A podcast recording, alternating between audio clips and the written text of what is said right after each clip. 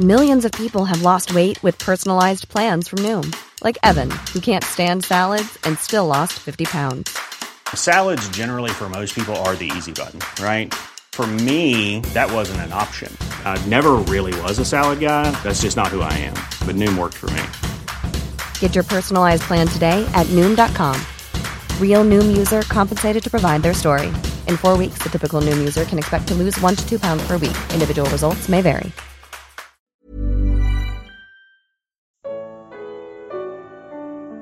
Será que Jesus pensava em você? Evangelho de João. Comentário de Mari Persona. Quando você entra em um aposento e descobre que tem alguém falando mal de você, o sentimento é de tristeza e indignação. Mas e se a pessoa estiver falando bem de você? E se estiver fazendo mais que isso, estiver intercedendo por você, querendo para você tudo de bom? É o que encontramos aqui. Entramos na intimidade de uma conversa que Jesus está tendo com o Pai. E o assunto da conversa são os que viriam a crer nele no futuro. Há dois mil anos, Jesus já intercedia por mim diante do Pai.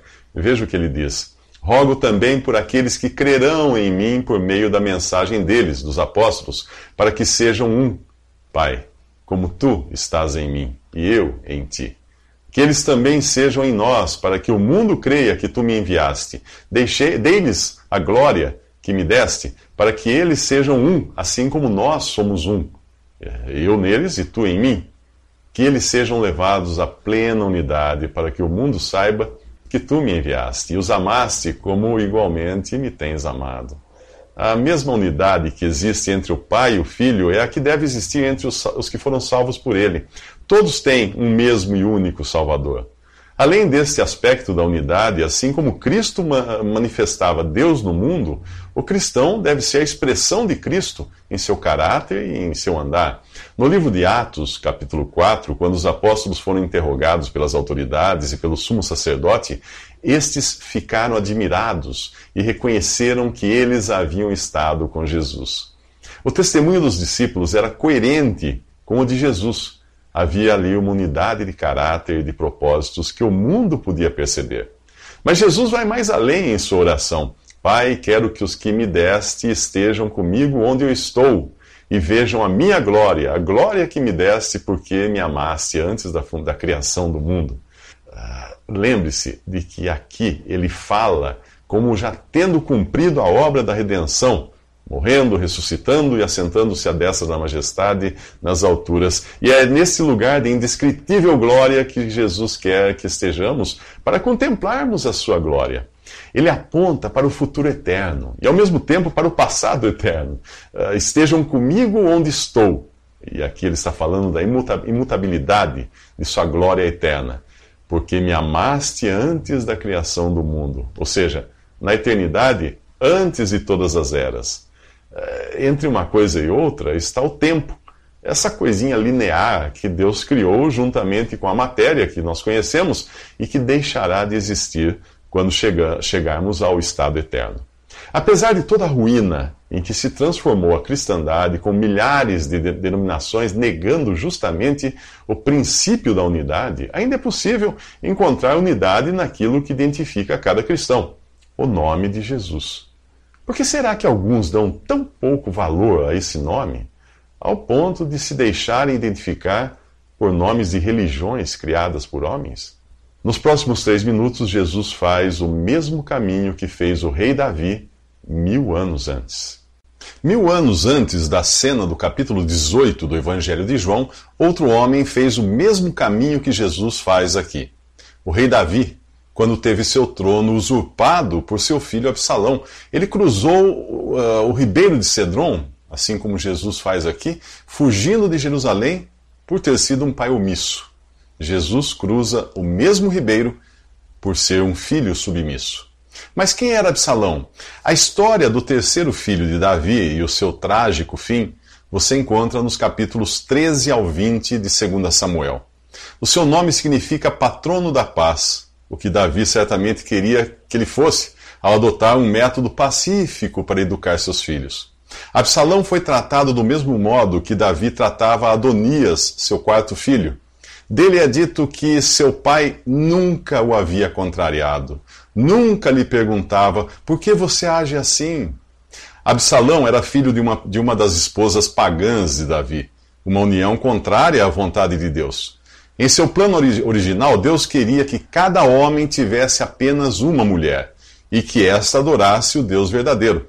Mas nada disso foi levado a sério por Davi, que paparicava o seu belo filho. Em todo Israel não havia homem tão elogiado por sua beleza como Absalão. Da cabeça aos pés não havia nele nenhum defeito. Filho de um casamento não autorizado por Deus, criado na idolatria de sua mãe, bajulado por sua aparência e recebendo de seu pai uma educação pacífica, de modo a nunca ser contrariado, advertido ou castigado. Esse era Absalão. Os modernos educadores devem muito a Davi por seu método de educar os filhos. É o método do homem, contrário ao método de Deus, descrito em Hebreus 12, que diz assim: O Senhor disciplina quem ama e castiga todo aquele a quem aceita como filho. Se vocês não são disciplinados e a disciplina é para todos os filhos, então vocês não são filhos legítimos, mas sim ilegítimos. Além disso, tínhamos pais humanos que nos disciplinavam e nós os respeitávamos. Deus nos disciplina para o nosso bem, para que participemos da sua santidade. Nenhuma disciplina parece ser motivo de alegria no momento, mas sim de tristeza. Mais tarde, porém, ela produz fruto de justiça e paz para aqueles que por ela foram exercitados. Ao contrário da ideia de que a criança nasce boa e é estragada pelo ambiente, a Bíblia ensina que nascemos pecadores. O livro de Provérbios diz que a insensatez está ligada ao coração da criança, mas a vara da disciplina a livrará dela. A vara da correção da sabedoria, mas a criança entregue a si mesma envergonha a sua mãe. Discipline seu filho, e este lhe dará paz, trará grande prazer à sua alma. Não evite disciplinar a criança. Se você castigar a criança com a vara, ela não morrerá. Castigue-a você mesmo com a vara e assim a livrará da sepultura. Tudo isso você encontra no, nos capítulos 22, 23 e 29 de Provérbios. Davi não fez assim, e só lhe restou chorar a perda do seu filho. Nos próximos três minutos, nós encontraremos um dragão em pele de cordeiro. No Antigo Testamento, Davi é uma figura de Jesus, o rei traído e desprezado que o profeta Isaías descreveu como não tendo qualquer beleza ou majestade que nos atraísse, nada em sua aparência para que o desejássemos. Por sua vez, Absalão, o filho de Davi, elogiado por sua beleza, é uma figura do anticristo, o usurpador do trono e representante visível do príncipe deste mundo, Satanás. Porém, quando Jesus voltar para reinar, já não virá mais como servo manso e humilde, mas como um rei poderoso e implacável para com seus inimigos. Aqueles que hoje creem nesse Jesus desprezado e exilado no céu recebem a salvação. Os que o rejeitam serão levados a crer no Anticristo, aquele que João descreve como a besta que saía da terra, com dois chifres como cordeiro, mas que falava como dragão. Como fez Absalão, cujo nome significa patrono da paz, o anticristo virá revestido em pele de cordeiro para encobrir a sua natureza de dragão, herdada de Satanás. O apóstolo João previu que muitos anticristos surgiriam antes do derradeiro anticristo, e algumas características os denunciariam. Uma seria o fato de negarem que Jesus vem em carne, isto é, que Deus assumiu a forma humana, Outra característica seria a sua habilidade de fazer sinais e milagres. Se você vive atrás de sinais e milagres, saiba que pessoas assim serão as vítimas do anticristo. Paulo fala que a vinda desse perverso é segundo a ação de Satanás com todo o poder, com sinais e com maravilhas enganadoras. Ele fará uso de todas as formas de engano e da injustiça para os que estão perecendo porquanto rejeitaram o amor à verdade que os poderia salvar. Quando Deus ordenou a Faraó que deixasse os, os israelitas saírem livres da escravidão do Egito, Faraó se opôs.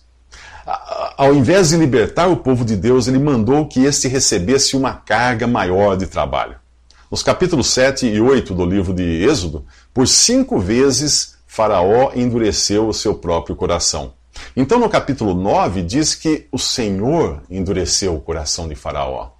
O homem que se recusa teimosamente a ouvir a palavra de Deus chega a um ponto sem volta, quando o endurecimento de seu coração passa a vir de Deus. É o que, é o que ocorrerá após o arrebatamento da igreja. Para aqueles que ouviram o evangelho e foram deixados para trás, Deus lhes envia um poder sedutor, a fim de que creiam na mentira e sejam condenados todos os que não creram na verdade. Quanto tempo falta para isso acontecer? A Bíblia responde: um piscar de olhos. A hora de crer em Jesus é agora. Nos próximos três minutos, Judas, outra figura do anticristo, leva os soldados até Jesus. Judas, o traidor, conhece o lugar onde Jesus está, portanto, leva consigo um destacamento de soldados e alguns guardas enviados pelos chefes dos sacerdotes e fariseus, levando tochas, lanternas e armas. A luz do mundo estava ali, bem ali. E mesmo assim os homens precisam de lanternas para encontrá-la. Outro evangelho mostra que Judas beija Jesus para identificá-lo para os guardas na noite escura. Jesus se adianta a ir ao encontro deles. Ele está pronto para ser preso e conduzido à morte. Mas antes, os soldados terão uma pequena amostra de quem é aquele que pretendem aprisionar. A quem vocês estão procurando? pergunta Jesus. A Jesus de Nazaré, respondem eles. A resposta de Jesus nos remete ao encontro de Moisés com Deus, no capítulo 4 do, do, livro de Êxodo. Ao perguntar a Deus o seu nome, Moisés ouviu a seguinte resposta: Eu sou o que sou. É isto que você dirá aos israelitas: Eu sou, me enviou a vocês. A mesma expressão, eu sou, sai agora da boca de Jesus, e isso é suficiente para fazer os soldados caírem de costas. Ali está o Criador, o Senhor do universo, o Eu Sou, e os soldados são incapazes de suportar apenas um lampejo de sua glória. Este é Jesus e Jeová. Jesus intercede pelos discípulos, era, afinal de contas, era, era ele que buscavam, portanto, que deixassem ir livres os outros. Nenhum deles sofreria dano algum. Nem mesmo Pedro, que em sua impetuosidade sacou da espada e decepou a orelha do servo do sumo sacerdote. Jesus o repreende. Guarde a espada, acaso não haverei de beber o cálice que o Pai me deu? O Evangelho de Lucas revela que Jesus curou a orelha do rapaz. A palavra de Deus é chamada em Efésios 6 de espada do Espírito e em Hebreus 4 de espada de dois gumes. Portanto, a repreensão de Jesus faz todo sentido. Jamais deveríamos usar a espada da palavra de Deus para deixar as pessoas surdas à mesma palavra. Mas quando é que cortamos orelhas com a palavra de Deus? Quando usamos a Bíblia para agredir as pessoas e as tornamos endurecidas e avessas à verdade. Você já se viu metralhando pessoas com versículos mais para defender sua posição do que pelo desejo de salvá-las? Eh, pessoas inseguras usam a palavra de Deus como forma de marcar território. Quando nós brandimos a espada da palavra com agressividade, ou a usamos para criar em nós uma aura de piedade, podemos estar tentando, na verdade, compensar nossa própria falta de comunhão com Deus. A valentia de Pedro só confirmava sua insegurança. Horas depois, ele negaria Jesus. O piedoso beijo de Judas escondia a traição do filho do diabo que ele realmente era. E você, como tem usado a palavra de Deus? Para cortar orelhas ou para curar os surdos? Para exibir sua piedade ou para revelar o Salvador? Nos próximos três minutos, o juiz é julgado.